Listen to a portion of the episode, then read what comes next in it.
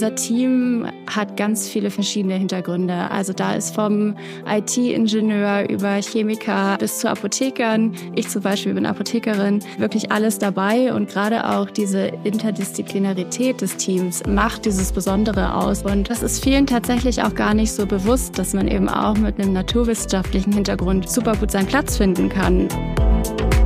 Du hörst Linda, die bei Deloitte im Risk Advisory, Regulatory and Compliance im Bereich Life Science tätig ist und dir aus ihrem Arbeitsalltag erzählt.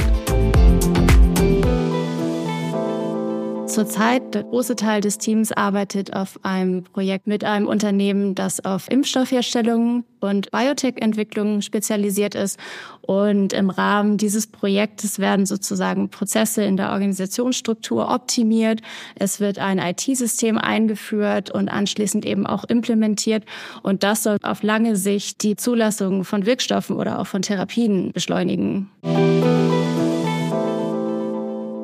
Es geht um Impfstoffe, es geht um Medikamente, es geht um die Entwicklung auch von neuen Therapien, auch neuen sehr fortschrittlichen Therapien.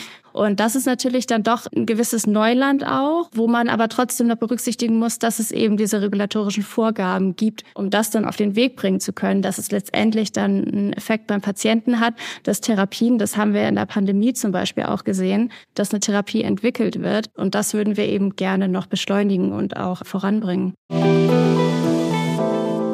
Die Gesellschaft wird immer älter, die bestimmte Medikamente oder auch Therapien benötigen. Und ich denke, da kommt auch so diese intrinsische Motivation, dass man eben jeden Tag versucht, Einfluss darauf zu nehmen, dass eben bestimmte Forschungsergebnisse schneller letztendlich zu Therapien, gerade auch wenn es Richtung Krebstherapie geht, dann schneller an den Markt zu bekommen. Das treibt viele von uns an.